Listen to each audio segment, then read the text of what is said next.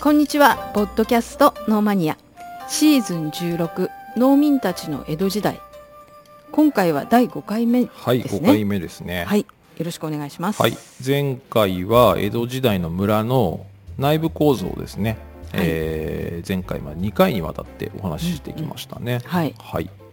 今回は同じく江戸時代の村の支配構造、支配構はい造を見ていきたいなと思います。はい村の仕組みですね。うんはい。どういう役職者がいるとか、その役職者は何してたのかとか、村の中で、そうですね、はいそんな話をしてみたいなと思います。はいえー村なんですけど、うんまあ、お話しした通り江戸時代の村っていうのは、ええまあ、農民、まあ、百姓身分といいますか、まあ、百姓の、ね、言葉の説明は前回しましたけど、そこ聞いてもらえればと思うんですが、うんまあ、農民たちの生産生活空間であってはい領主がはい農民領民を、まあ、管理把握支配するための行政単位っていう話をしましたよねはいで村の運営はじゃあどのような仕組みで行われていたかっていうのはちょっと見ていきたいと思います、うんあのはい前回5人組の話をした時にはいその5人組に対して各5人組に対して、えー分配課税をするのは村トップ、名主はいっていう役職の人たちの仕事だっていう話をしましたよね、はいその名主も含めて、はいえーその村の役人たちのお話をちょっと今回はしますねはい村の運営はい村の運営には村役人と呼ばれる役職者が置かれました、はい村役人というのはまあえっと3役あります、はいまず一つは名主、なんでしょはういさっきね名前の名に、はい主人の種類名主ですねはいこれ別名庄屋とか肝入りとも呼ばれましたこの名主がうんにや選ばれた人が村運営のトップなんですよ、まあ、なんかはい村長ですよね、きっとこれは、そうですはねいねこの名主はい庄屋ってよ庄屋って聞いたことありましせょうんはいもう庄屋庄屋の方が私はそうですね庄屋っ聞いてたことさうん店だと思ってますよねみんなねああ居酒屋居酒屋 まあまあそれもあるけどいや庄屋って地主っていうイメージあそうそうなんかその地主とか、うんあとそのなんだろうその村の大きな、はいはいあのなんでしょうねあの権力者みたいな、はいそういうイメージあるじゃないですか、はイメージですねあの必ずしもそうじゃないんですよね、うんあの名主に選ばれるのははい別にその権力者だからとかじゃないんですよやっぱり有能な人が選ばれてたらしいので、うーんで、まあ、どうやって選ばれたかもねあのまたちょっと後で話しますけど、はいその庄屋っていう名称でも呼ばれててこの庄屋の方がねはいよく聞いてるかもしれませんし、うんうんあの歴史さんの歌でね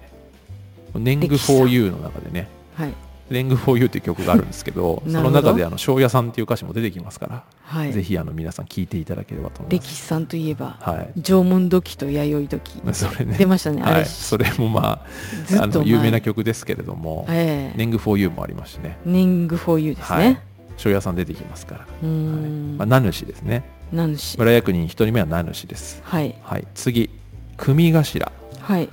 組頭という役職は、まあ、名主のサポートですサブリーダー的なポジションなんで、はいまあ、副村長みたいなそんな感じだと思いまうすんうんうんそして、え3つ目の役職者ははい百姓代はですいね、百姓代のお仕事は、まあ、名主それから組頭の、まあ、補佐あとは監査業務を行うそうです、うーんなんか村全体の監査ですかね、その農地が正しく運営されてるかとか、うんうんあの5人組がきちんと運営されてるかとか、そういうことみたいですね。うーんなので、もしかしたら実務的にはこの人が一番忙しいかもしれないですね。うーんそうかもしれないでですすねね繰り返しですけど、えー村役人は、えー名主、これが村運営のトップ、それかはらい組頭、はいえーサブリーダーですね、はいそれから百姓代はでいすね、まあ、多分多分実務で一番忙しい人はいこの以上の三役が、えー、村方三役ままたは地方三役と呼ばれます、うーんはい、で村方三役はすべて農民、まあ、百姓が務めましたうんだからここに武士はいないんです、なるほど、はいあすべてそこの村の村の中にで住んでいる、はいうん農民の方々はい、でなるほどこのトップの名主はいこれをどうやって選ぶかはいなんですけどはいまあ、権力者が村の権力者が選ばれるわけでも必ずしはないって言いましたよね。うん、そうですね。そう言ってましたね。。はいいまあ、いろいろあって、はい。まず一つは世襲制があります世襲制で任期なしうん。でこの場合はうん。村の有力なああ。家のはい当主が代々世襲するんですよ、はいだからあの印象悪いのはこのパターンでしょうねそうですあね。の宮さんが今思い浮かべて るなんか庄屋でなんか偉そうにしてるなんかちょっと印象悪いなあのおじさんみたいな のはこの世襲制パターンだと思いますはい。時代劇とか出てきますよね、うん。はい。あのなんか村の人いじめてるようなうん。うん偉そうなひげ生えた人、そうですはねい。でうん人気制の場合もあるんですよはい。この場合は村内、まあ、村の中の対象者をうん複数選出して、はい入れ札、要は投票ですねこれで決めてたたそうでうすんでちゃんと任期も設定されてたすごそいうでですすね。はい、それすごいわ。で江戸時代を通じて、はいこの名主の選挙を行う村っていうのは増えてったらしいんですねだからほーん当時の村の皆さんがええ意識ししてやってたかどうかは分かりませんが、はこい。こは非常に民主主義的な運営と言えますよね。そうですね。はい、入れ札ですから選挙活動とかしたんですかねしたかどうかは分かんないけど、はいやっぱりああ、なんかままあ、あ、優秀な人が選ばれでてするね可能性そうは高いですそうよでねすねそうなるでしょうし任せたいなって思う人もしくはその、まあ、民主主義的な運営で入れ札だとすると、うんあうのん人心掌握術にね長けた人とか、そういうのもあったかもしれないですうんうんうんね。で組頭百姓代っていう、まあ、その名主の下の役職については、うんはい名主の選出と同時に任命すること、まあ、これもあったらしいですし、それは名主が任命するまあ、いろいろあったみたいですね、これあーは。あそっか、うん、うんあのただ、ここはね、あの組頭百姓代については、入れ札という表記は僕の読んだ資料ではなかったんですよ。はいだから、名主と一緒にもしかしたら、もうセットで投票投票というか、もうなんか立候補してたのかもしれないし、なるほど名ね主が任命したのかもしれないですよね。うんまあ、それぞれの村にあった、まあ、多様なはいまあまあ方法でまあ決定してたみたいですね。うんうーんでここポイントなんですけどね、はいえー原則としてええ村方三役はいこの名主組頭百姓代っていうのは、はいまあ、領主、まあ、藩主というか大名が任命するんですよ、はいっていう形を取ってたんですあーあのなんだろうい一応村人たちが選ぶけれども、はい正式にあのその職に就く時には藩主が任命するっていうそう形ですはいさっきあの武士あ将軍様がこの土地を治めていいっていうお墨付きを朝廷が与えるみたいなそうですねまあそんな形ですねはいただまあもっとそのこの村の村方三役の決め方っていうのははいそれが例えばその入れ札投票の場合っていうのは、うんもうほぼほぼうん形としては藩主が任命するけど、うんまあ、実態は、はいはいあの村人たちの意向が100%って感じですよね。だから、うんまあ、領主藩主っていうのは村の意向を尊重して農民たちが決めたい名主など村方三役をそのまま任命するうんってすんなりいかない場合もあったそうですよ。どんな場合じゃん、はい まあ、だからその藩主とか大名の意向と村の意向が対立してるってことですよね、あーこれは。利害がなる一ほど致ねしてないってことですう。んいろんなケースあったと思いますけど例えば、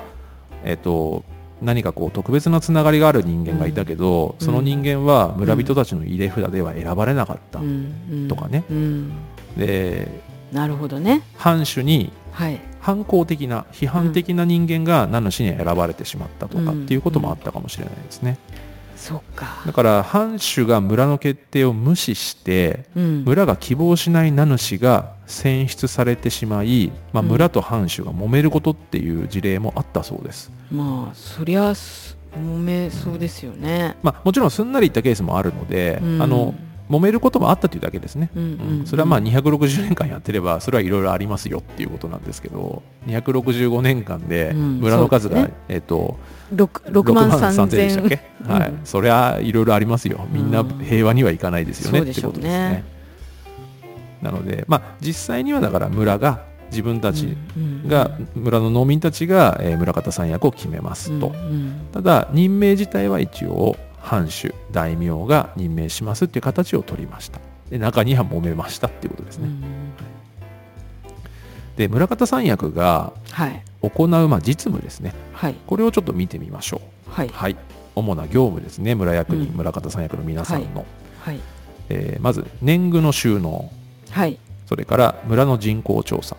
うーんあとは領主からの、まあ、藩主からの、えはーい指示はい伝達、まあ、法令伝達とかも含めてですねはいそれからあとその実施ですよね、はい伝達された内容の実施とかはいなので、まあ、行政官とか税務官みたいな役割ですかね村方さん役は、うーんなるほどねはいまあ、これだから領主サイドから見たらですよね、そうかそうかはい、自分たちの代わりにやってくれる人ですよねそうですね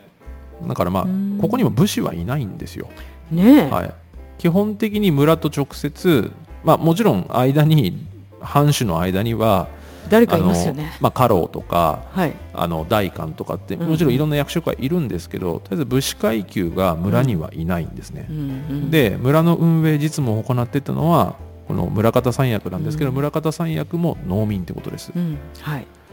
なのでなんかこれちょっとこのシーズンの初めに言いましたけどはい武士が無理やり農作業させてうんうんうん年貢取ってたみたいなイメージとはもうここで違いますですよよねねうんはいであの無理やりやらせるのも無理があるって話をしたじゃないですか、うんうんうん無理やりできないんですよこの形なんでそう武です士よねいないしそれにあの名主を自分たちで選べるっていうかその自分たちが認めた人が名主になる方がこの村の人たちのモチベーションも上がりますよね無理やりまなあんそうかですね変な人がうん領主の命令だからっつって、はい変なね自分たちが認めない名主が来てもはい嫌ですもんねまあ働きたくなくなるっていうまあか、でもどうなんでしょうねあの例えばですようんケチつけるわけじゃないんですけど、はいその入れ札で投票で選ぶじゃないですか、はいはいでもあ選ばれた反対する人がそっかそっかあの得票率100%じゃないじゃないですだか確かだにからそれはありますねそうだからそっか他の人に投票してしかも結うん構、例えば感情的なぶつかり合いがあったりするとあーなんかちょっといろいろ複雑なるほなどね気もしますよね。うんそっだからかもしかしたらその、えっと世襲制でうんあのその村の有力な家のねはい当は主いの方が代々引き継いでるみたいなことがうん一見印象悪いですけど、うんいやあその家の安定す人がるかめもしちれゃないめちゃ優秀だったら、うんでみんなのことめっちゃ考えててみんな幸せだったら、うんそっちの方がうまくいってるパターンかももしれませんねあるかもしれないですよね、うんあの今っぽくはないですけどね6万3000もありますからねまあそうですね本当いろいろだったそんうでそすうそうねそうですそうです、へまあ、この村方三役のお仕事っていうのは、えはいまあ、繰り返しですけど年貢収納村の人口調査、領主から藩主からの、えー法令伝達指示伝達その実施とか、まあ、行政官税務官を担うような役割ですとうんでこう見ると、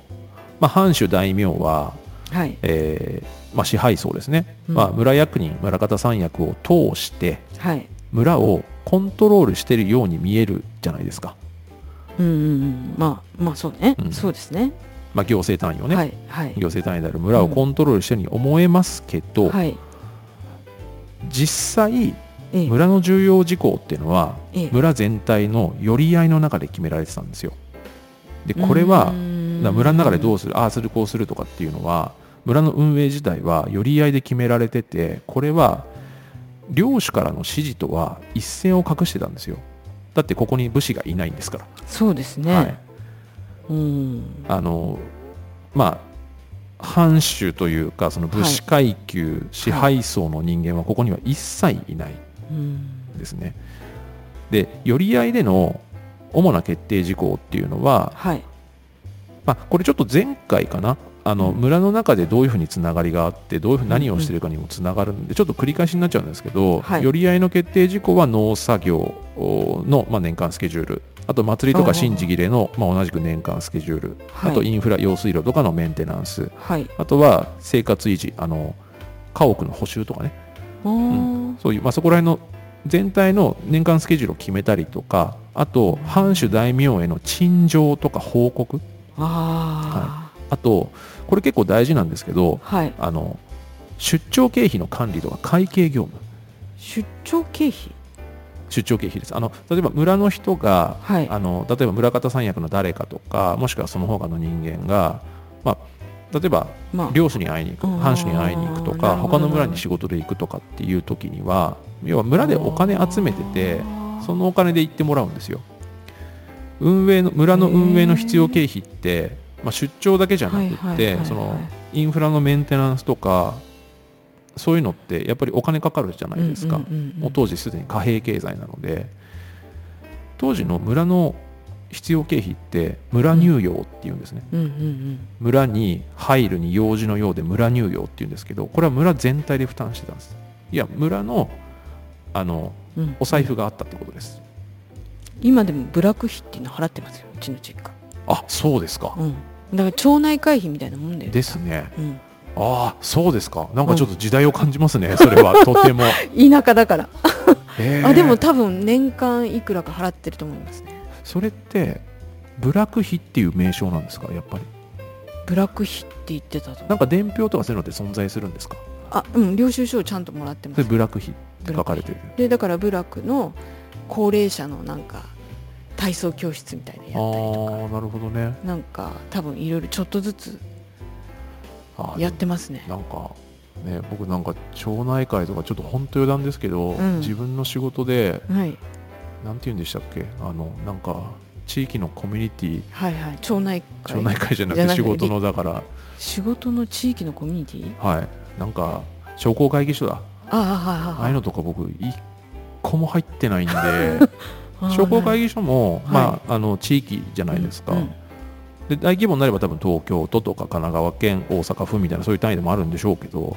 一切入ってないんですよ僕うんあマンション自体がその町内会費みたいなの入ってないマンションとかだと例えばそのマンションの自治会とかありますよねうんであとはそのまあご家庭とかだとはいあの戸建ての住宅だと地域のね、はいそはのい町内会費みたいなのあるでしょうけど、まあ、自治会費とかはありますけどあただそういうマのっンションだてけまああんまり僕んちがマンションということはあんまああなるのほど世界に発信してもらうと困るんすいで ますせけんどご。めんなさいはい、あの非常にパーソナルな情報なので、はいまあまあいいんですけどその例えば僕が住んでるマンションとかだと、ええその自治会費とかあとマンション維持費みたいなのは、うんやっぱりあの、えー普通に引き落とされてるからあんまりその町内会費とか、それこそ宮さんがご実家で払ってる、はいえーブラック費部落費みたいな感覚とはちょっと違うかもしれないですね、まあ人によるんでしょうけど、うんうんなんかその地域のコミュニティがやっぱどうしても今希薄じゃないですかそう都です市ね部は特に、うんうんうん本当にあのどうでしょうねぼ僕は正直あんまり他人と干渉したくない人なので、はいあのその方がなんかいいっちゃいいんですけどうんあの人によるでしょうねこういう感覚っておそらくは。うんうんでそうですねその多分だから宮さんのご実家の部落費みたいなものっていうのがは、うんおそらくこの村当時の村入用に当たるものに近いんじゃないかと思いますね。はいはいそうですねはいうんで運営のため、まあ、村の運営のための取り決めっていうのは、まあ、村掟っていうのがあって、まあ、これも、まあ、村の法律みたいなもんなんですけどはいさっきあの藩主からのうん指示伝達法令伝達とその実施っていうのが村方三役の役目って言ったじゃないですか、はいで藩主から言われてるこうしなさいみたいな指示で、法令とは別に村掟があって村掟が優先されたんですようーんだからまあその必ずしも対立するものではないんですけど、うんうんうんうんもしバッティングしたら村掟が優先村の中では優先されたそうですだからかなり自治性の高い村運営っていうのが行われてたんですよね、この村起きてっていうのはあのシーズン2でも出てきてましたね出てきてまし中たっ世けうん中世の農村はい村起きてはいまあずっとこの村というものが、まあ、うん創村の時代から、はいあのーまあ、存在しててでその運営するにあたってはかなり自治性の高い運営が行われていたので、まあ、村乳用とか村起きても今江戸時代の話をしてますけど、はいその江戸時代以前から当然あったものでは ありますね。はいそう商工会議所入ってないですよ僕なんかもう一回大丈夫なんですか入らなくていいのか入る理由ががない僕よくわからないあの別に入ってる人をなんかどこっていう話じゃないんですよ僕が正直商工会議所っていうものがどういうものか分かってないので一回ね行ったことあるんですよはい、商工会議所にうん、あの何だったかな銀行関連で、うんその銀行からその融資を、あのーいただくときに商工会議所でもらってくる書類が必要だったことがあるんですよはいでそれで商工会議所に行ったんですよねで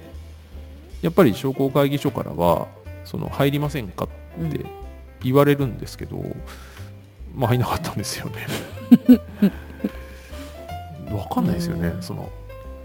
まあダイレクトなメリットとか理由とか目的が分かんないとうん強制じゃないんでしょうからね。ですねうん、あとだからその業種によってはね多分そはのい商工会議所みたいなところに入っておいた方が、うんうんうんあのメリットを得られる業種の方々もいるでしょうしこれちょっとあの本当に僕わかんないんであの本当にただのイメージで話をしちゃいますけど、はい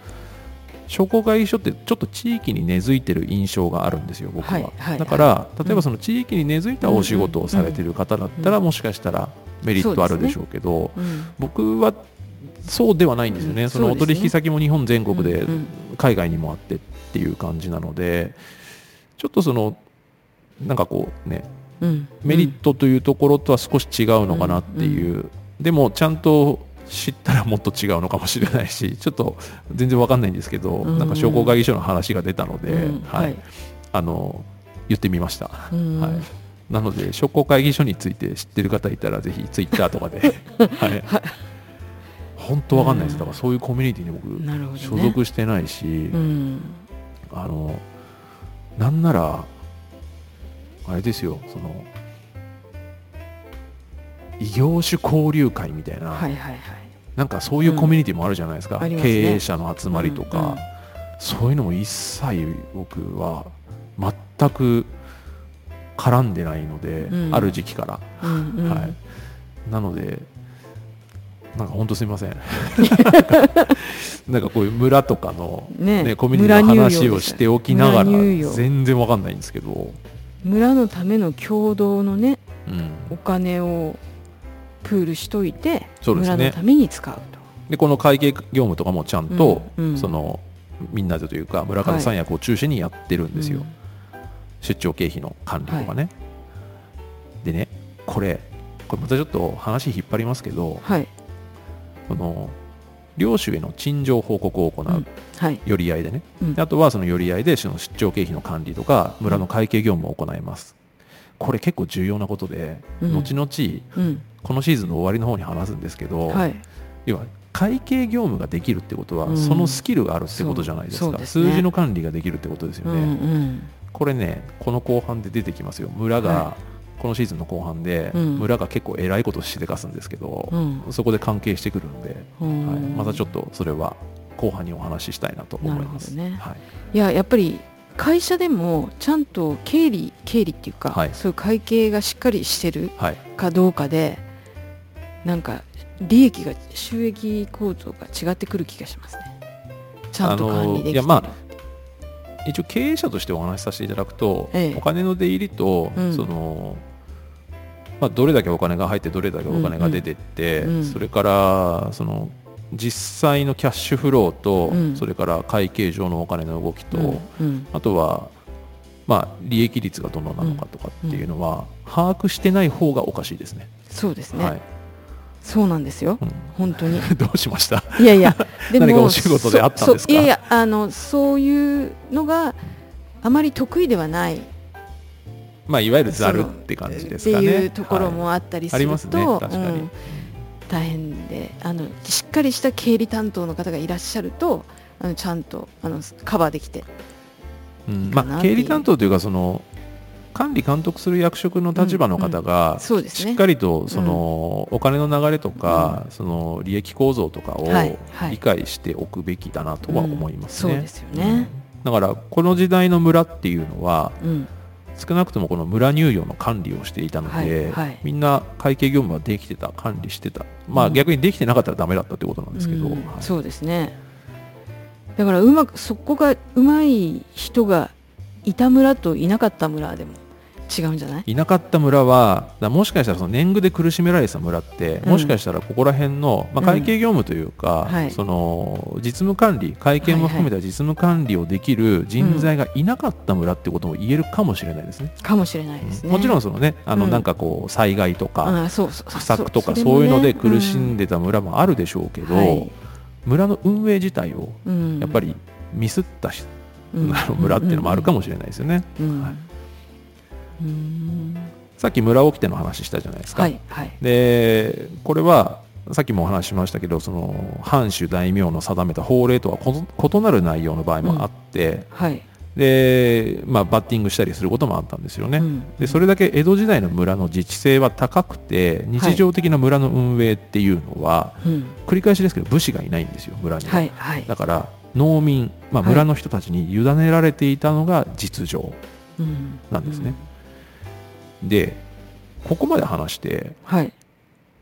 武士いないじゃないですかそうですよねこれなんでいないのかって気になりませんうんすごく気になるはい。じゃあ次回にしましょうか、それ。はいもうなんかわかりま結した構時間あと立つ立ってますね経ってますうんうね。んはい本当はそこまで話したかったんですけど、 まあ、すいませんいえいいや、いいんです、いいんです。僕もなんかちょっと、なんかね、すいません、自分の会社 の、あの、商工会議所の話とかしちゃったんで、村乳業がそうですね。はいえっと、